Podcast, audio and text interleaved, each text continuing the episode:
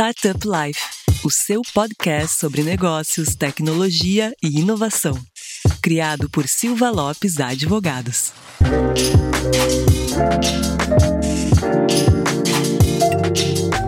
Fala galera, meu nome é Lion Lopes e está começando mais um Startup Life, o seu podcast sobre negócios, tecnologia e inovação.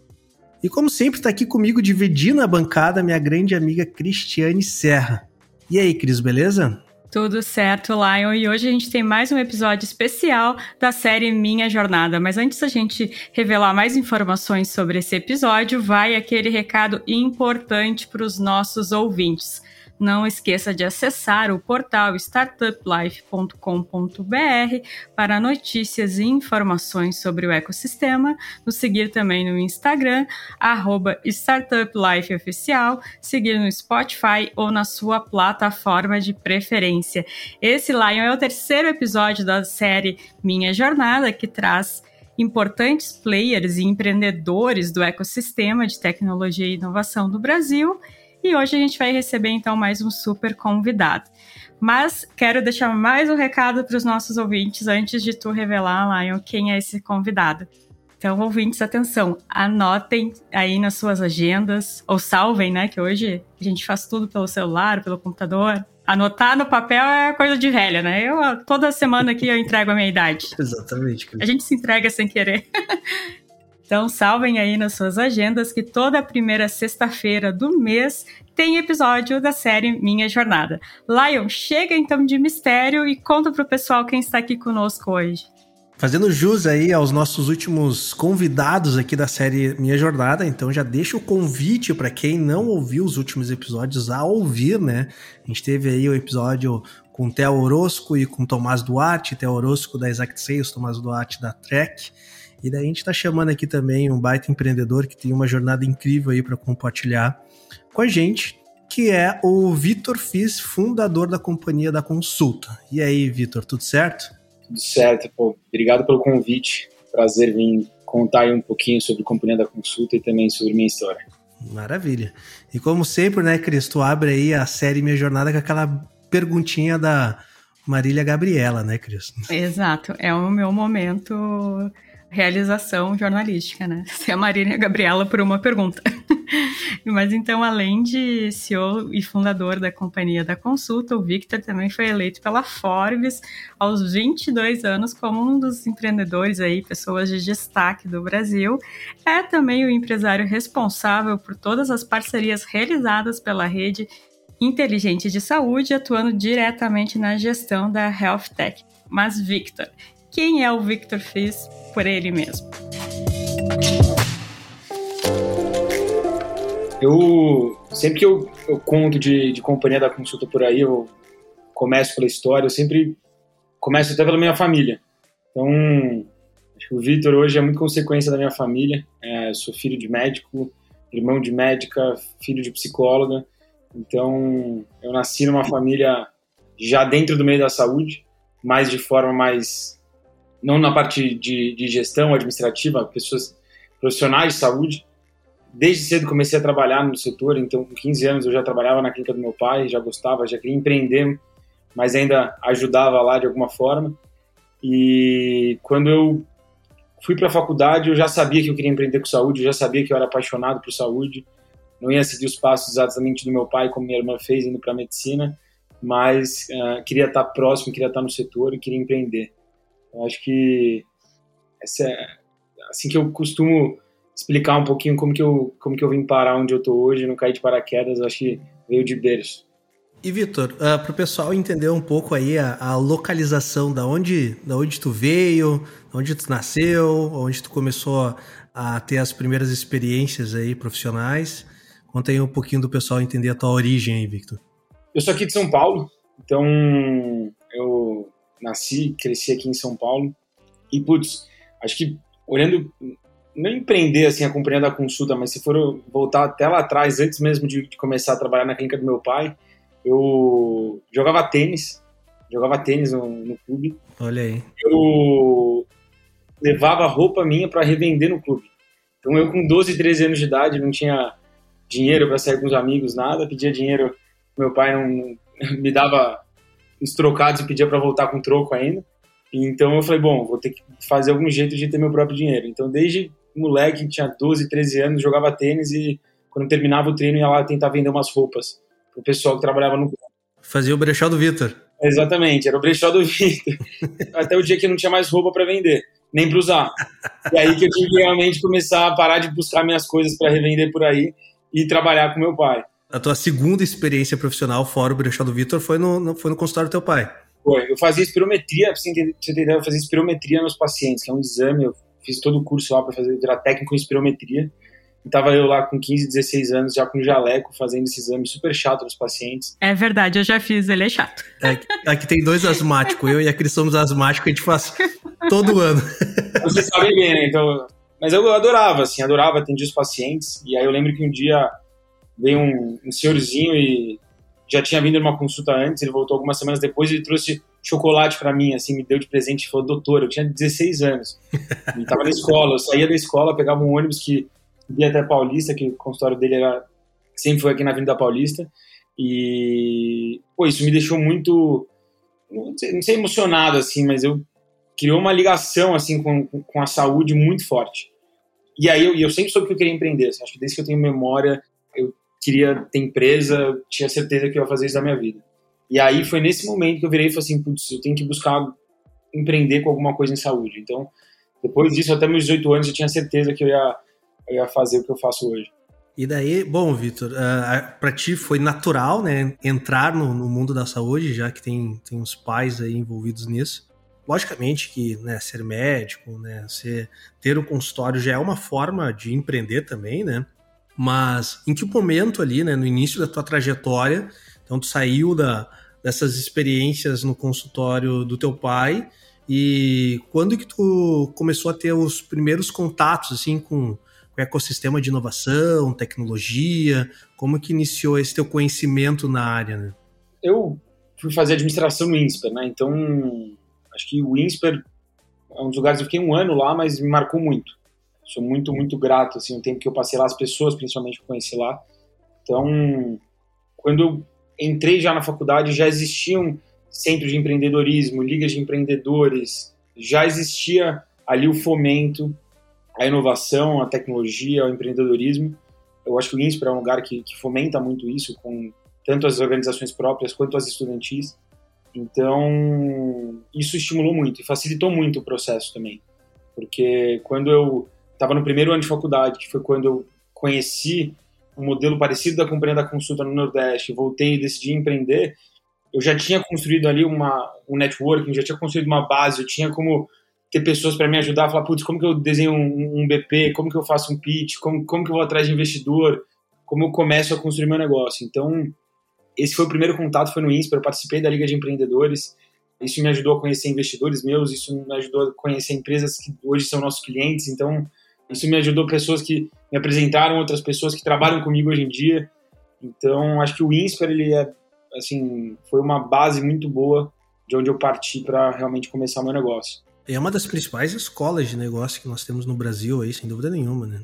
Ah, acho que sim. Eu, na época eu só prestei INSPER, né? Eu lembro que eu tinha uma cabeça que eu não queria prestar duas faculdades, queria prestar uma só, porque eu não queria passar na, na minha segunda opção, não passar na primeira e acabar indo para a segunda. Então só prestei INSPER, mas valeu muito a pena. Lá é uma super faculdade.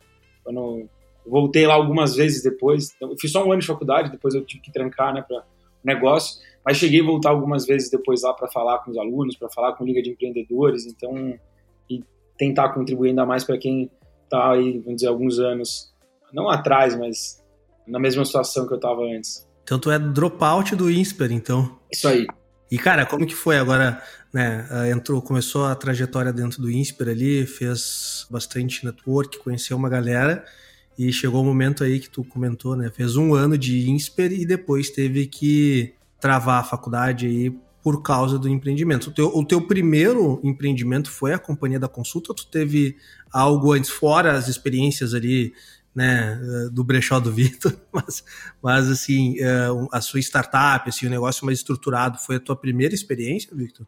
Foi, assim, e na verdade eu, eu tranquei a faculdade antes, eu lembro que quando eu estava lá na, na própria liga de empreendedores, pela liga eu conheci, tinha um colega que a família dele tinha a Super Clínica, que é uma rede de clínicas lá em São Luís do Maranhão. E aí eu fui conhecer a Super Clínica. Isso foi no segundo semestre de faculdade, eu simplesmente falei, ó, oh, posso ir aí conhecer? Ele falou, meu, amigo do meu filho, vem aí, abre as portas. E aí eu fui lá, passei uma semana do nada no Maranhão, nem entendeu nada do que eu tava fazendo lá em São Luís. e... e aí eu voltei para São Paulo e falei assim, meu, vou montar meu negócio, vou, vou fazer isso aqui agora em São Paulo. E já enxergava, tipo, fui atrás para pesquisar mais sobre o setor de saúde, de, de clínicas, de conhecer outras redes fora. Então, conheci uma rede nos Estados Unidos que chama One Medical, que é uma rede de clínicas, mas que tem uma base em tecnologia muito forte, que é o que muito que a companhia da consulta se parece hoje. E aí, quando eu voltei, eu falei, vou trancar minha faculdade, assim, porque não, não acho que eu vou conseguir fazer as duas coisas muito bem feitas ao mesmo tempo. Ou eu faço a faculdade muito bem feita, ou vou fazer meu negócio muito bem feito. E não era um negócio, vamos dizer, trivial, assim, né? Eu não tinha ainda experiência no setor, eu não tinha experiência com nenhum negócio, eu não tinha faculdade, eu queria montar uma clínica médica. Então, Sim. eu sabia que ia ter que, assim, segurar com as duas mãos o negócio. Então, foi a primeira experiência. E o insight da companhia da consulta foi quando tu foi fazer essa visita nos pais do teu, do teu amigo, isso? Isso. Maranhão, né? Isso tu... São Luís. São Luís. Eles têm uma rede com a gente 20 anos já, eles têm outros negócios de saúde também na, na cidade, no estado. E aí, quando eu olhei o negócio, eu fiquei apaixonado. Eu falei assim: tem que montar isso aqui em São Paulo. Então, vou, vou voltar para lá e vou, vou começar. Eles sabem que, que foi inspiração para ti? Tu já comentou Sim, isso para eles já? já falei, isso já falei assim. Sempre que eu vou contar a história, eu, eu falo sobre eles e a gente troca muito. Assim, isso é muito legal, porque depois de um tempo a gente foi crescendo e, e o negócio foi evoluindo, a gente foi para um caminho diferente. Hoje a empresa mudou muito do que, do que era a origem. E a gente foi trocando muito no, nesse meio do caminho. No começo, a troca, na verdade, não era uma troca, né? Porque eu, eu era eu pedindo informação. Sim. Mas a partir do momento que a gente foi as nossas próprias experiências, a gente também foi contribuindo com eles.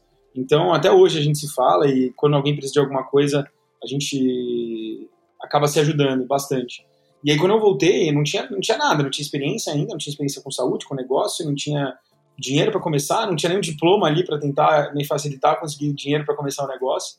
Então, mas isso me fascinava também. Sim. Putz, como que eu vou começar um negócio que eu não tenho absolutamente nada, assim, preciso de dinheiro para começar, eu não tenho esse recurso, então era esse desafio de, de ter que realmente pegar um, um Word em branco e começar ali um negócio do zero sem recurso nenhum é uma coisa que me fascinava bastante, me motivava bastante. Sim. E aí eu sabia que eu tinha que começar ainda sem dinheiro o negócio. Então, ainda antes da companhia da consulta, como é hoje, a gente fez um. Hoje eu chamo de MVP, né? Eu falo que foi o meu MVP, foi dentro. que eu consegui dentro de uma faculdade de medicina lá em Santo André. Mas, na verdade, não era MVP nada. Assim, na minha cabeça eu estava começando o negócio ali sem os recursos, eu consegui um espaço emprestado. É isso, a gente tem aqui na nossa, na nossa pautinha que tinha um espaço ocioso lá na Faculdade de Medicina da ABC, né? E foi ali que tu começou o MVP do, do Companhia da Consulta, é isso? Isso. Eu cheguei lá na faculdade. Faculdade de Medicina geralmente tem um hospital escola, né? Onde você tem os residentes, você tem internato. E aí eu fui lá conhecer esse, esse ambulatório e tinha. Você pegava a parte SUS, estava super lotada, e a parte de convênios ali estava super ociosa. Sim. Você tinha consultório vazio, equipamento parado e funcionário também ocioso. Sim. E aí que eu falei, bom, perfeito, assim, eu queria começar uma clínica, sabia que precisava de um dinheirinho que eu não tinha ainda acesso para começar e eles tinham tudo pronto ali. E aí eu convenci, eu fiz, fiz uma apresentação e convenci lá o diretor da faculdade a me emprestar o espaço, fazer um modelo de revenue share comigo. E, e aí eu basicamente tive dois meses para estruturar do zero. Então montei uma central de atendimento, fui entender o que, que era software de gestão para esse tipo de operação, fui fazer marketing, criar o um nome. Então foi uma experiência muito, muito boa porque eu tive que fazer de tudo. Então eu atendia telefone, eu ajudava na recepção, eu acompanhava a senhora até o consultório, tinha que botar a mão na massa em todas as, as áreas. E foi uma super, foi um, foi um laboratório, né? Porque eu tive que ir conversando de especialidade em especialidade médica, entender quais são as dores, o que, que você precisa para operacionalizar um negócio com, com esse nível de complexidade. Então, isso foi em 2016.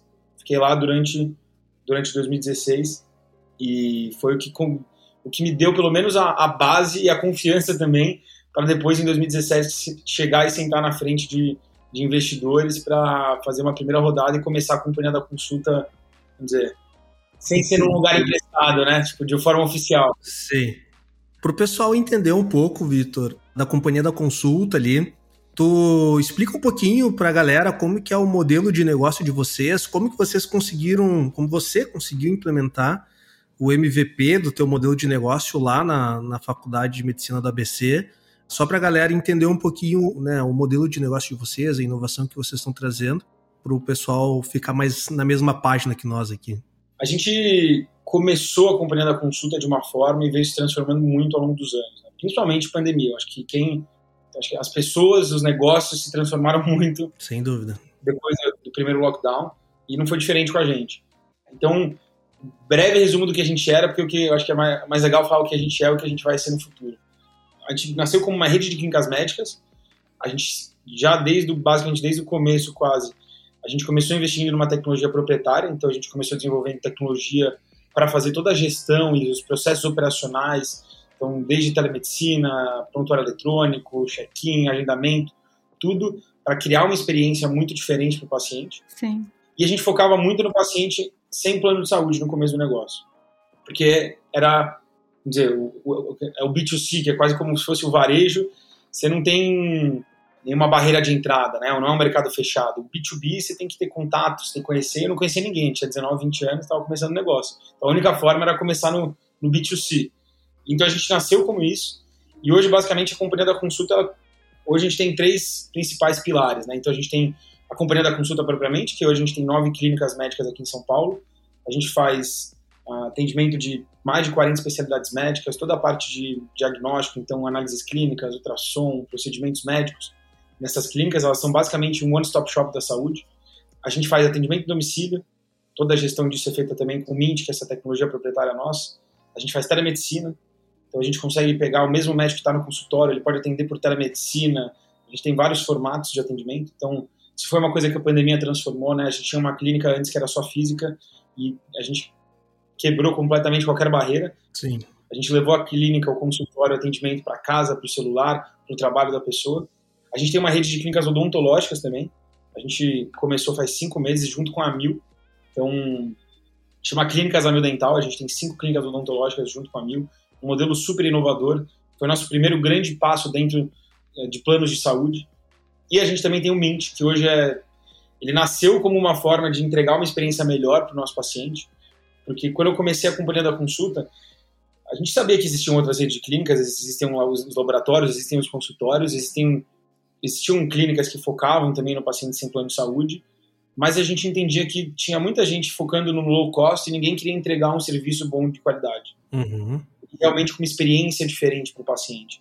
E eu tinha ido conhecer algumas redes fora do Brasil e conheci algumas redes, a própria One Medical, que tem uma experiência incrível, que tem um design muito legal, que tem um processo sem fricção nenhuma para o paciente. E eu falei, bom, tem um espaço aqui para a gente construir uma coisa realmente vamos dizer, um premium low cost. Vamos entregar uma experiência dos melhores centros de referência de saúde do Brasil, no atendimento presencial, no atendimento por telemedicina, no atendimento domiciliar, e vamos cobrar um preço justo aqui por esse negócio. Uhum. E aí, eu sempre fazia uma analogia para falar que a gente queria ser a Smart Fit das clínicas médicas. Sim. Então, tinha muita, como se tivesse, tinha muita academia com preço bom, mas não tinha nenhuma que entregava um equipamento de qualidade, que entregava um design diferente.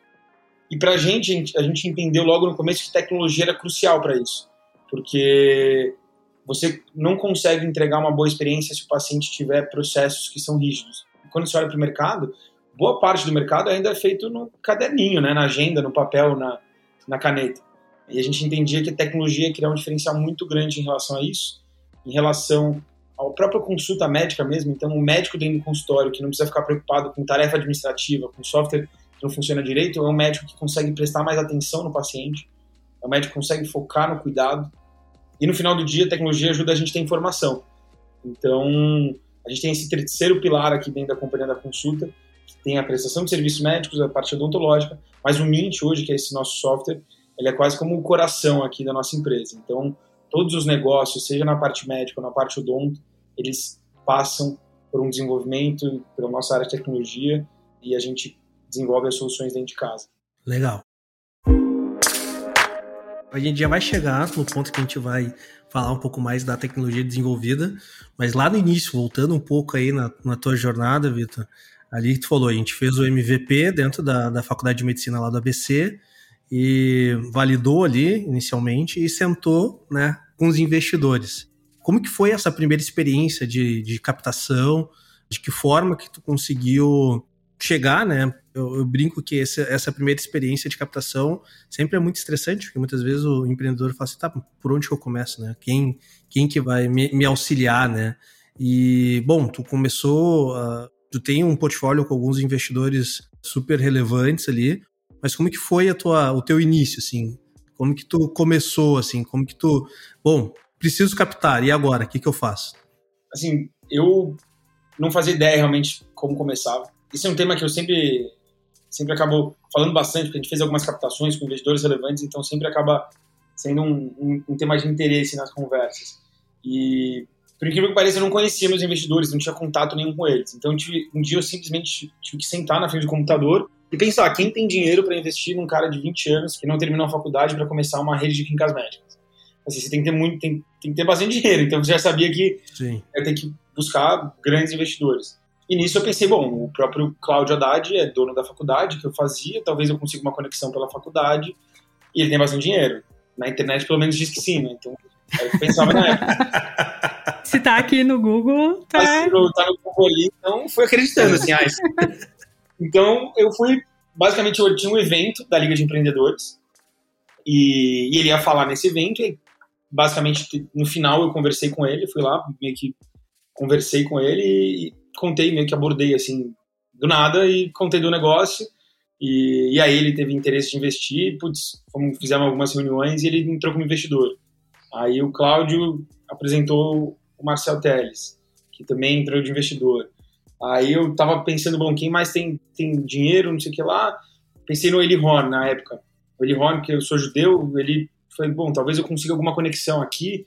Falei com, com um rabino que conseguiu me colocar num evento, num hotel, no Holiday Inn, na Marginal. Olha aí. Passei o final de semana linha, e aí tava procurando ele no hotel, no, durante o jantar ele tava sentado, uma hora que todo mundo levantou, ele ficou sentado, eu sentei do lado dele e comecei a falar e mesma história. Então, todos os investidores foi meio que na raça mesmo, batendo de porta em porta, pastinha debaixo do braço e abordando assim, sem conhecer mesmo. Mas sem dúvida ali, o, o quando tu conseguiu o ok do Cláudio Haddad, ele já, já abre bastante portas já, né, Vitor? É, assim, a própria apresentação que ele fez, né, de, de conectar com o Marcel, então, depois também o próprio Márcio Schettini também foi batendo de porta em porta, falando de pessoa em pessoa, Márcio, que era diretor do Itaú, agora saiu, que é um super investidor nosso, tem, que apoia muito a gente.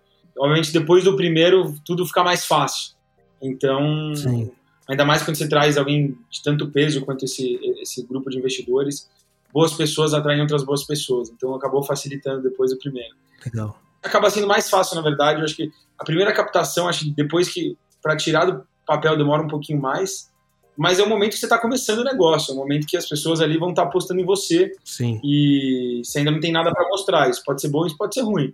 Tem que ver como que, como que você usa isso pro seu lado, né? Então, foi um processo até que rápido do nosso lado. Eu demorei dois meses para fazer a primeira captação. A gente levantou mais ou menos 1 milhão e 300, 1 milhão e 400. E foi super rápido, na verdade. Em dois meses a gente tinha feito toda a captação. Então foi, foi uma surpresa positiva do começo do negócio. Legal. Vocês publicam quantas rodadas vocês já passaram, já, Vitor, ou não? A gente já levantou aproximadamente 50 milhões de reais. Legal. Pô, puta, puta cheque grande aí, né, cara? Isso foi ao, ao, longo dos últimos anos, né? Então a claro, gente claro.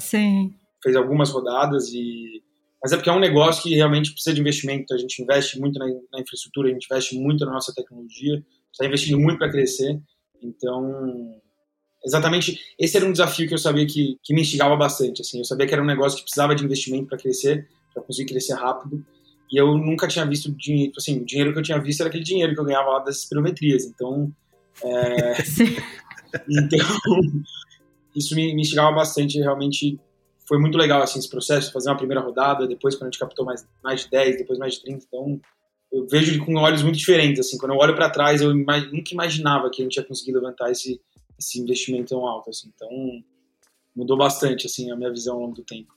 E Vitor, falando de desafios, certamente tu teve diversos, né, ao longo dessa jornada.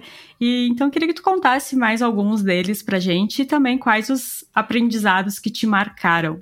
Bom, desafios, eu acho que assim, cada fase tem, cada fase da empresa tem seus desafios. Acho que no começo o desafio é tempo, porque você não tem tempo para nada, né? Você tem que fazer de tudo, então Sim. tem desafio de tempo. Depois tem um momento que você começa que, eu, que a gente começou trazendo, comecei a juntar outras pessoas que começaram um negócio comigo e ninguém no começo tem muita função definida, né? As áreas elas são muito misturadas, também que todo mundo faz tudo. Todo mundo faz tudo, né? Faz tudo. E aí tem um momento que se todo mundo faz tudo, começa a virar um quando todo mundo tá fazendo tudo, talvez ninguém tá fazendo nada, assim. Quando começa a ter Sim. muita responsabilidade compartilhada, Aquela velha máxima de, né, cachorro com dois donos morre de fome, né, cara? Então, aí tem, teve um momento da empresa no começo que isso começava a acontecer. Então, o desafio era começar a fazer gestão de pessoas. Então, o desafio deixou de ser operacional e começou a virar desafio de gestão. E aí, depois a empresa passa para 20, 30, 40, 50, 60 pessoas.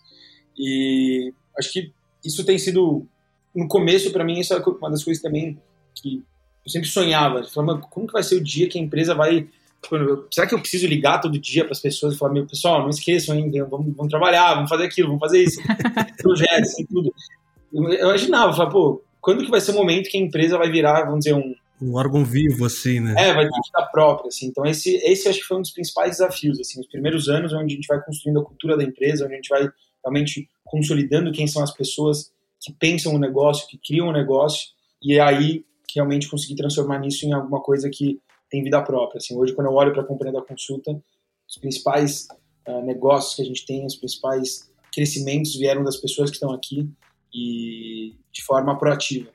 Eu acho que esse foi o, assim, se, eu, se eu olhar, a principal coisa que a gente conseguiu atingir, se a gente não for falar só de números, é conseguir criar uma cultura onde as pessoas realmente correm atrás e fazem as coisas acontecerem por conta própria. Eu acho que esse é um dos principais desafios de se fazer um negócio, né? Eu acho que fazer com que ele não dependa do Vitor, fundador da empresa, ou de outro fundador, ou de uma pessoa específica.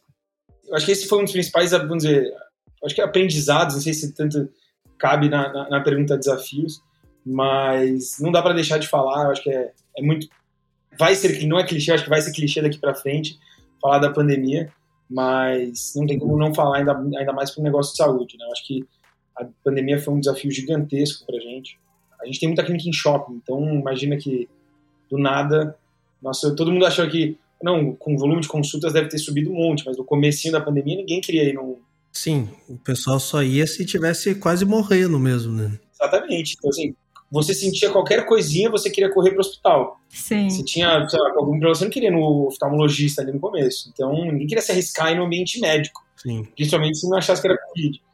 E o próprio hábito, né, das pessoas fazerem uma teleconsulta mudou. Antes da pandemia era praticamente inaceitável, digamos assim, pela, pelo público de maneira geral, né? Tipo, como que o médico vai me atender pela internet, né? E hoje já se passado aí um ano e oito meses, mais ou menos, a gente já, já é completamente diferente, né? Exato, assim, antes não, a gente nem podia fazer a telemedicina. Exato, exato, também não era permitido. Da noite pro dia, virou a única forma da gente conseguir fazer as consultas. Sim. Então, foi um, um super desafio que a gente, eu ia falar por sorte, mas não, eu acho que não é por sorte, a gente veio construindo a base em um bom tempo. Então, por ter desenvolvido tecnologia dentro de casa, a gente conseguiu muito rápido lançar a nossa plataforma. Então, com mais ou menos duas semanas de, do primeiro lockdown, a gente já estava fazendo telemedicina, atendendo os nossos pacientes por telemedicina. No dia seguinte do lockdown, a gente estava atendendo, mas ainda por WhatsApp, por vídeo. Com 14 dias, a gente já, já, tinha a nossa própria plataforma de telemedicina operando no mercado. E com 30 dias de pandemia, a gente estava já fazendo 50 mil consultas, que a gente fechou uma ação junto da CCR, que a gente fez consultas para os caminhoneiros gratuitas. Né? A CCR patrocinou todo esse, todo esse projeto. E a gente estava fazendo consulta gratuita para caminhoneiro que estava ajudando o país a não parar de ser abastecido durante o lockdown. Incrível, cara. Para pessoas no Brasil inteiro. Assim. Então foi uma loucura, uma transformação do nada. A gente que atendia os pacientes do Tatuapé, do Tucuruvi, de Pinheiros, que são os bairros né, que a gente tem as unidades aqui, do nada a gente estava atendendo gente do Brasil inteiro por vídeo. Então foi uma transformação completa aqui do nosso, do nosso negócio e do nosso setor, né? Porque não tem como falar que o setor de saúde não tenha mudado. Acho que mudou muita coisa, tem muita coisa ainda para mudar, mas acho que foi um, um desafio muito grande para a gente e que resultaram coisas boas. Né? Acho que a telemedicina ela vem como algo super positivo em relação ao acesso. Sim, sim. A base da companhia da é o que eu falei, né? Acesso à qualidade. Acho que acesso a serviço talvez é uma coisa que as pessoas já tinha opção no mercado, mas acesso à qualidade foi uma coisa que a gente se propôs a fazer. E eu acho que a telemedicina é uma, vamos dizer, um, algo positivo que resulta aí de toda essa situação. Incrível, incrível. E, Vitor, a gente for analisar assim, dentro dos desafios mesmo, né? Eu, como advogado, sei que existem duas, duas entidades muito fortes quando a gente fala de representatividade de classes, assim, né? Uma é a OAB, logicamente, conheço por, por causa, assim, a OAB, a força que a OAB tem. E eu sempre falo que outra que tem uma força tão grande quanto a OAB é o Conselho de Medicina. Como que foi o desafio, assim, vocês tiveram algum desafio ou, né, relacionado ao Conselho de Medicina, para implementar o modelo de negócio de vocês, ou foi algo super tranquilo, assim, bem aceito? Porque a gente sabe que muitas vezes quando tu entra com alguma inovação, as entidades mais tradicionais, assim, não acompanham tanto a inovação e muitas vezes a gente tem que né, trocar uma ideia com eles. Como que foi isso, Vitor? Acho que no nosso caso, assim, não, a gente não teve nenhum, nenhum atrito, nenhum conflito, nenhum problema com o conselho, nem nada. Acho que a gente tem, tem uma relação super boa com, com todo o corpo clínico. Acho que isso é uma coisa que ajuda bastante. Assim, a gente, a companhia da consulta ela é pautada em quatro principais diferenciais que a gente tem aqui dentro. E um deles é a gestão do corpo clínico, gestão dos nossos médicos e nossos dentistas. Como a gente faz gestão, né? Seja com um modelo de remuneração diferente, a gente tem um corpo clínico que é muito mais próximo da companhia da consulta. A gente é muito chato com o que a gente coloca para atender dentro do consultório. Assim, você tem que ser realmente muito bom e saber lidar muito com pessoas para a gente te colocar para atender um paciente que vem confiar na gente. Então, isso fez com que a gente construísse uma cultura, um relacionamento com o corpo clínico muito mais próximo do que geralmente outras empresas e empresas que prestam serviço de saúde por aí têm. Então, isso ajuda muito, né? Porque, no final do dia, os conselhos são entidades dos médicos, né? Então, ter uma relação com os médicos que trabalham com você, com certeza evita qualquer atrito. Então é uma coisa que a gente não, nunca teve algo relacionado a isso aqui no, no nosso setor e a gente entende que tem, tendo uma boa relação com o corpo clínico, cuidando bem das pessoas, a gente não deve ter nada em relação ao nosso modelo de negócio. Legal, maravilha. E, Vitor, evoluindo um pouco nossa conversa aí, como que funcionou a implementação? Tu comentaste antes, né? Ah, a tecnologia é essencial aqui para a companhia da consulta. Como que foi a implementação dessa tecnologia? surgiu ali já após primeiro investimento, surgiu antes do primeiro investimento. Vocês tu comentou aí que teve também um, um desenvolvimento recorde aí na parte de plataforma de teleconsulta. Como que se encaixa, né, uma clínica, uma rede de clínicas com a tecnologia, né? Como que vocês realizam essa essa sincronia entre o online e o offline, né, no atendimento dos pacientes, na gestão de vocês? Comenta um pouco mais para nós aí acho que, como eu falei, assim, a tecnologia ela começou com uma forma de melhorar os processos e ela foi evoluindo e ganhando destaque ao longo do tempo. Então, ela começou quando a gente, a partir da segunda rodada de captação, em que a gente deixou de ter uma clínica e a gente foi ter uma rede de clínicas. E aí a gente foi descobrir que não existia no mercado tecnologias que suportavam esse formato de operação. Não existiam softwares para hospitais, existiam softwares para consultórios ali individuais, mas não tinha nada para quem está nesse meio do caminho aqui entre um consultório e um hospital. Então a gente teve que se adaptando. Então a gente contratou um software muito robusto no mercado, um software que vários grandes hospitais usam, mas os processos eram muito rígidos. Então a gente começou esse nosso desenvolvimento interno com, construindo interfaces para esse software que a gente usava. Gente falou, não, vamos tentar transformar esses 10 cliques aqui para o paciente fazer o check-in em um clique. Vamos tentar transformar esse agendamento, que é super complexo, um agendamento com dois, três cliques. Então, começou com o desenvolvimento de interfaces para melhorar a experiência do paciente, reduzir tempo de espera, reduzir tempo de atendimento. Depois isso começou evoluindo para módulos próprios. Então, quando veio telemedicina, a gente falou: não, vamos desenvolver nossa própria plataforma de medicina completamente à parte. Vamos desenvolver nosso, nossa plataforma de atenção primária aqui completamente à parte. Então, isso foi ganhando corpo e a gente foi vendo que ter o desenvolvimento de tecnologia dentro de casa era um diferencial muito bom, porque a partir da, do, do ano da pandemia a gente começou a fazer algumas não mudanças, a gente começou a acelerar alguns processos, todas as empresas sempre falam, é clichê, mas é verdade, a gente começou a acelerar algumas coisas que a gente previa no nosso radar, que era a companhia da consulta não só atender os pacientes que não têm plano de saúde, mas também começar a atender pacientes de plano de saúde. Essa foi uma das grandes mudanças que a gente começou a implementar ao longo da pandemia. A gente lançou a nossa rede junto com a Mil, de odonto, Mas na parte médica a gente também começou a trabalhar com buscar trabalhar com as operadoras. E a gente viu que tecnologia era um negócio essencial para fazer isso. E cada vez mais as empresas querem um serviço que seja personalizado. O plano ele não quer mais que você simplesmente, ó, oh, vou credenciar aqui, vou ter um parceiro na rede, você vai, você faz suas consultas, seus exames e manda aqui a gente paga. Eles não querem isso. Eles querem entender por que, que você está pedindo aquele exame, por que, que você está fazendo aquele procedimento. Eles querem ter integração. Então, não só quando veio a pandemia, a gente tinha tecnologia para conseguir desdobrar o nosso modelo de negócio muito rápido, mas quando a gente começou a implementar essa estratégia de ir para o B2B, de sair só do B2C, que é onde foi a nossa origem, a tecnologia se mostrou chave nesse processo, dizer, até de forma comercial, para gerar negócios novos para a gente. Porque a gente tem a capacidade de se adaptar e de personalizar em cada uma das parcerias que a gente constrói hoje com as operadoras que são nossas parceiras. Então, de novo, começou com uma coisa simples para reduzir para o check-in ser mais fácil e hoje é o que move basicamente os novos negócios que a gente cria aqui na, na companhia.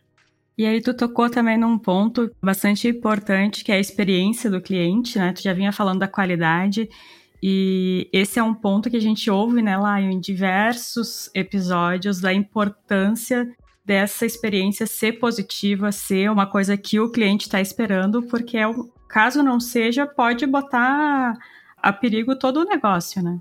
Acho que quando a gente olha para a qualidade, experiência do paciente na saúde, acho que eu gosto de separar sempre em duas visões, né? Existe o que o paciente percebe e existe o que ele não percebe. Eu tenho cuidado que ele, dos dois pontos. Então, eu tenho cuidado da qualidade técnica do meu corpo clínico Sim. e de como é a conduta dos meus médicos, que eu estou mexendo com saúde. Assim, é muito diferente de, não sei, às vezes entregar um prato num restaurante frio ou que não foi de acordo com o pedido. A gente está cuidando da vida das pessoas, a gente está cuidando da saúde delas. Sim, o erro é vital, né? Exato. A gente tem todo um processo de seleção de corpo clínico para garantir que a gente consegue contratar os melhores médicos e depois de acompanhamento para garantir que a gente tenha as melhores condutas clinicamente falando, então que a gente peça os exames corretos, nem para mais nem para menos, que sejam executados da forma mais correta, que os tratamentos, as prescrições também sejam adequadas. Então existe todo um processo que a gente tem um time técnico que faz isso. Mas isso é pouco, tão, isso não é tão perceptível para o paciente, né? Porque no final do dia, se você for lá e o, o médico fala, olha, você está com isso ou aquilo, poucas pessoas questionam. Obviamente tem as pessoas que vão, questionam e vão indo em vários médicos, Sim. mas a maior parte não tem o conhecimento técnico para questionar. Então o que, que o paciente percebe são muitas coisas periféricas a isso, como qualidade e experiência. Então a infraestrutura, você vê muitos hospitais que no final do dia investem em parecer quase hotéis de luxo. Um hotel. Ah, é. hotelaria. Então o design do ambiente, quando você olha a tese da Smart Fit, o Edgar, eu lembro quando eu conheci o Edgar, que é o fundador do Smart, ele falou, cara, ele já contou isso acho, em diversas entrevistas, quando que ele foi lá para os Estados Unidos, viu uma rede de academias, tinha um design bonitinho e foi por isso que ele começou. Então o diferencial dele no começo era o design. Então um dos nossos diferenciais também foi o design. Então cada ponto de contato na nossa clínica a gente foi mudando. Nosso consultório não tem mesa entre o paciente e o médico, nosso fluxo é totalmente diferente, o paciente particular paga no final, antes todo mundo cobrava no começo, a gente foi personalizando e mudando cada ponto de contato quando a gente olha para a infraestrutura. As metas, quando a gente olha para. Isso é uma coisa que o pessoal fala muito de experiência do, do cliente, né, do usuário aqui, deve falar também de NPS. Então, Sim. a gente colocou o NPS como o principal indicador para bonificação da equipe de operações. A gente colocou o NPS como um indicador que os médicos acompanham, que pode fazer com que até uma pessoa cresça dentro da nossa empresa, mas também que a pessoa saia da nossa empresa, do nosso corpo clínico. Então, a gente liga para todos os detratores da nossa empresa, a gente trata todos os casos. Então, isso é uma coisa que a gente veio desde o começo martelando e eu repetindo, repetindo para as pessoas que, estavam que eu estava contratando, para realmente se criar uma cultura. Né? Hoje fala-se muito de NPS aqui dentro de forma espontânea, mas foram alguns anos de repetição, repetição, repetição para isso realmente entrar na, dizer, na, na alma da companhia da consulta. Sim. E quem gosta do assunto, né? Bom, a gente percebeu, né, Victor, que tu é que não só tu, mas a companhia da consulta é muito customer centric, né? E para quem está gostando aí do assunto, a gente fez o último perfil que a gente fez foi com o Tomás da Track, que é uma das referências aí sobre NPS. Então, para os ouvintes aí que quiserem entender um pouco mais sobre o assunto, também fica a dica aí para escutar o nosso último episódio sobre sobre minha jornada, né? Victor, conta um pouco mais de como essa cultura de customer centric ela surgiu desde o do início assim da, da companhia da consulta Ou foi um pouco como tu comentou da, do caso da Smart Fit, foi mais focada no design e depois isso foi evoluindo para ter um design na experiência do cliente? Acho que é, a tese mesmo era começar era, era essa, né? Então acho que a tese do negócio era qual que vai ser nosso diferencial, vai ser através da experiência do paciente. E ele, isso Legal. Era muito difícil até para mim porque é vago quando você fala assim, né? Então, tipo, você fica Sim. não fica tão palpável. Então como que a gente vai transformar isso em algo palpável? Eu acho que foi evoluindo, então começou de uma forma simples, eu falei, vamos começar pelo básico, vamos começar pela estética do negócio. Então realmente a gente tem que ter um design diferente.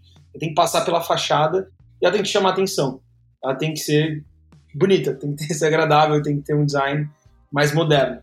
Então começou pelo mais simples possível, que é isso. Até porque a gente não tinha nem estrutura para, não tinha nem base para começar a construir outras coisas. Então começou por isso. Depois a gente foi falar, não, agora como que a gente olha para o fluxo operacional? a gente começou a pesquisar clínicas no mundo inteiro para olhar como que a gente transformava a experiência do paciente ali, os processos realmente ali de, de forma melhor. Então, desde tirar aquela pré-consulta que você tem que passar antes do enfermeiro, então fala, pô, quero que o paciente chegue na minha clínica e vá o mais rápido possível para o consultório. Porque ele está ansioso, ele está angustiado, ele está com alguma dor, ele está com alguma coisa, e ele quer ir falar com o médico. Então vamos transformar todos os processos para colocar o paciente o mais rápido possível dentro do consultório. Depois, quando ele sai, ele tem que ter um concierge, tem que ter um pós-consulta que ajuda ele a navegar em todo o tratamento, navegar nessa experiência com a gente. Putz, então a gente falou, não, mas é meio sensível, porque tem paciente aqui que vai vir falar de um exame de sangue simples, mas tem paciente que vai vir falar de exames e procedimentos mais sensíveis. Então, vamos criar umas salinhas de vidro separadas para cada um dos pacientes poder falar do seu tratamento depois com privacidade e dar mais conforto. A gente foi mudando os pontos na operação. Putz, vamos pagar no final, porque pô, eu não chego no restaurante e pago antes, eu pago no final, vamos Sim. deixar o pagamento para o final para ter uma experiência mais fluida. De novo, tirar um processo entre a chegada e a ida ao consultório. Isso faz muita diferença, né, Vitor? Eu compartilhei uma experiência minha, que foi algo que tu trazendo aí de como que tu pensou esse, essa experiência do cliente, esse design de serviço, né, que também é um, é um assunto que está muito em pauta ultimamente. Agora, recentemente não, em abril, por aí, maio, eu tive tive uma, um, um cálculo na, na vesícula, né? E, bom, abril, maio, pelo menos aqui no Rio Grande do Sul, foi o, o, o pico da pandemia, né? Então os hospitais estavam super lotados, estavam um caos. Então demorei um tempo ali para conseguir descobrir o que, que era e, e, um dia, numa noite, numa madrugada, eu tive um, né, uma crise de dor absurda e corri para emergência. Mas eu senti na pele que todo mundo falava que pedra nos rins e, e pedra na vesícula é uma das piores dores que existe, né? comparável à dor do parto, né? E, cara, eu entrei na emergência, né, sentindo uma dor absurda, né?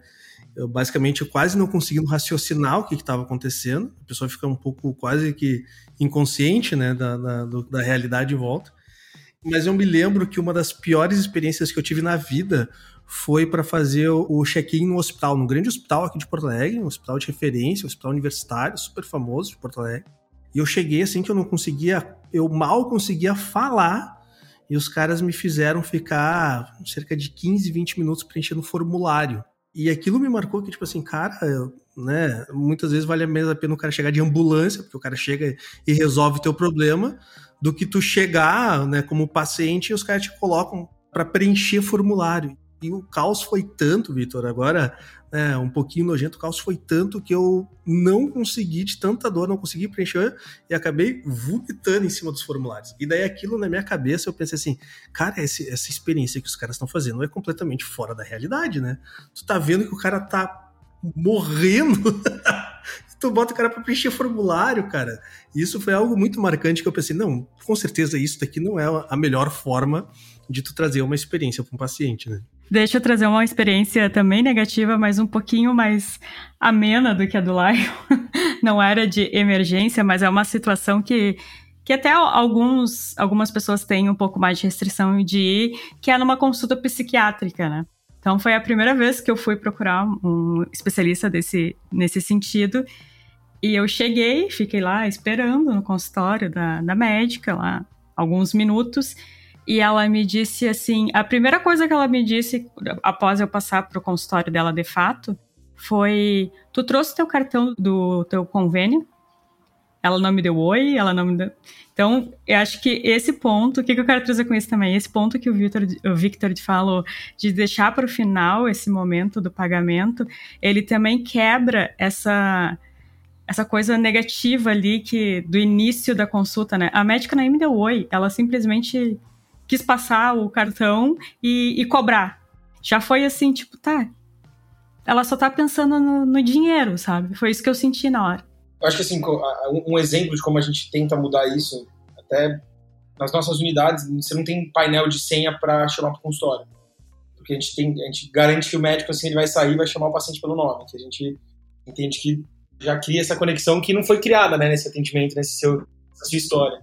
Então, é nesses pequenos detalhes que, na verdade, eu acho que é a somatória de, de vários pequenos detalhes que constrói uma experiência melhor. Com certeza. Não é uma coisa, não tem um, putz, aqui eu tenho um aqui um secret sauce aqui que transforma realmente a experiência e é uma coisa que eu guardo sete chaves, ninguém sabe, não é. é são vários detalhes somados com consistência que vão entregar uma experiência boa no final do dia.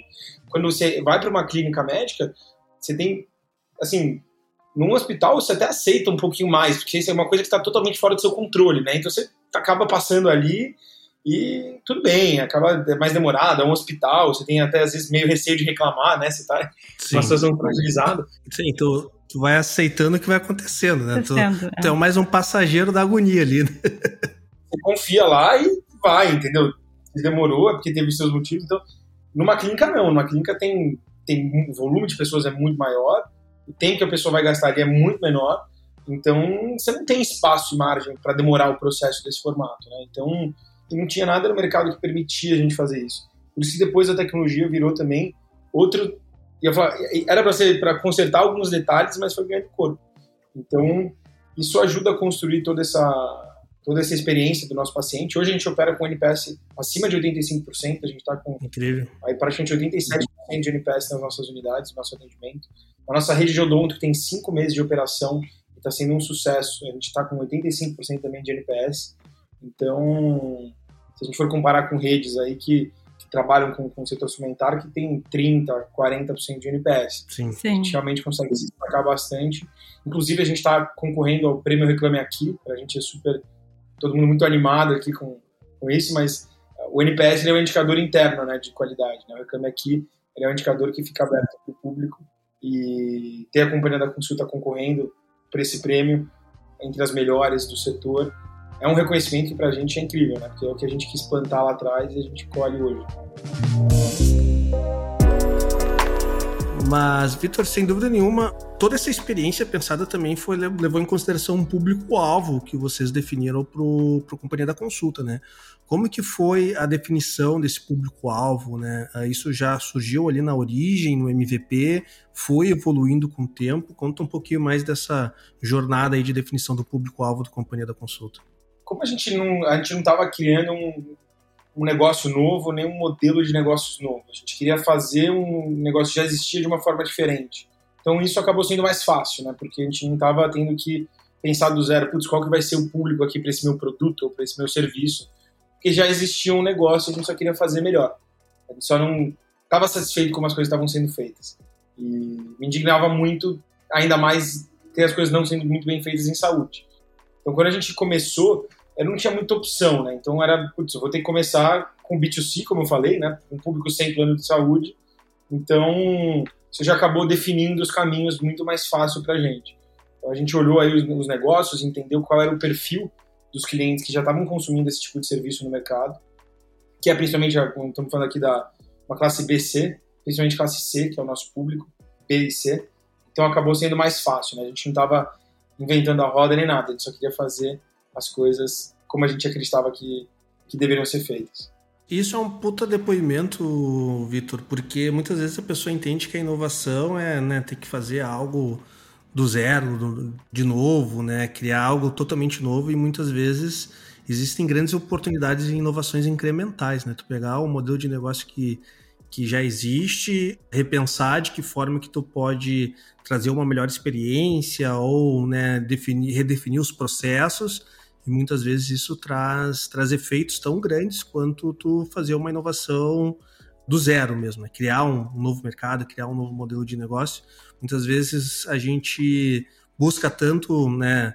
A gente mira tanto na lua e esquece de atingir o céu, né? Muitas vezes a inovação incremental ela tem enormes oportunidades de mercado, até porque o mercado já é mais acostumado. Se tu chega trazendo algo melhor do que está disposto no mercado, a captação da, da, clientela, não que seja fácil, né, mas é um pouco mais facilitada, né? Eu acho que assim, e as coisas evoluem também, então não necessariamente talvez você comece com a coisa mais disruptiva do mundo, mas quando você vai aprofundando, crescendo e entendendo o setor, você vai ganhando cada vez mais habilidades para fazer uma transformação maior. Claro. Então, exemplo como a, a, gente começou agora esse ano com as parcerias com as operadoras de plano e a gente está começando em modelos de remuneração super inovadores para o mercado brasileiro, que são realmente assim, é game changer para o mercado que a gente está fazendo hoje com as operadoras.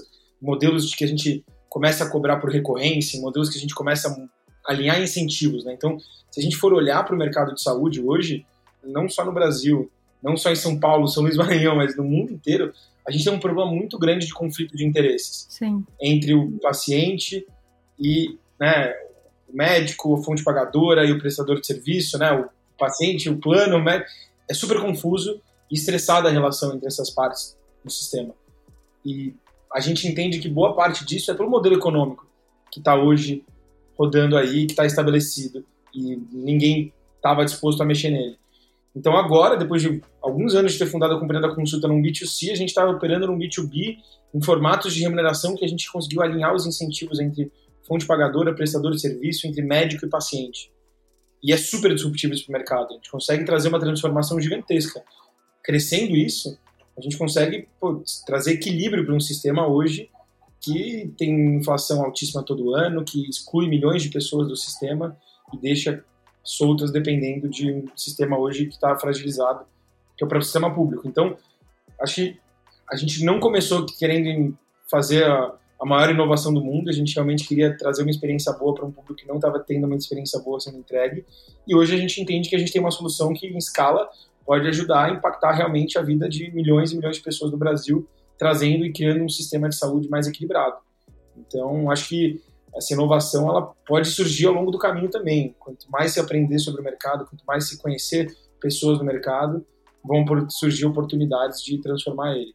E, Vitor, agora para a gente encaminhar o nosso bate-papo para o encerramento, quais são os próximos passos da companhia da consulta? Quais são os próximos passos do Victor? Falando de companhia, hoje a gente tem vai continuar investindo agora nas nossas unidades, então a gente tem algumas parcerias que estão surgindo na parte de telemedicina para a gente conseguir levar cada vez mais telemedicina para o Brasil inteiro com alguns parceiros. A gente quer expandir ainda mais unidades das nossas clínicas médicas. Na parte de odontologia, na clínica exame dental também, então é um projeto que está sendo um super sucesso, foi muito diferente para a gente, porque ele é 100% B2B, né? Então, a gente do nada criou uma rede de clínicas odontológicas que a gente não conhecia odontologia e é totalmente B2B, é totalmente com, com, com plano de saúde modelo de remuneração completamente inovador. A gente nunca viu nenhum formato assim, não só no Brasil, mas no mundo. E o projeto está sendo um super sucesso, unidades lotadas, com poucos dias, na verdade, de operação, as unidades já estavam lotadas. A gente tem aí espaço para expandir a nível Brasil gigantesco. Então a gente está super animado aí com essas duas principais frentes. E falando de, de, de próximos passos aqui do, do Vitor, acho que é continuar aqui no negócio, buscando gente boa, buscando bons médicos, bons dentistas e gente que acredita no que a gente está fazendo para transformar a saúde do Brasil. Então, acho que esse é o meu foco hoje e vai continuar sendo meu foco aí pelos próximos anos da minha vida.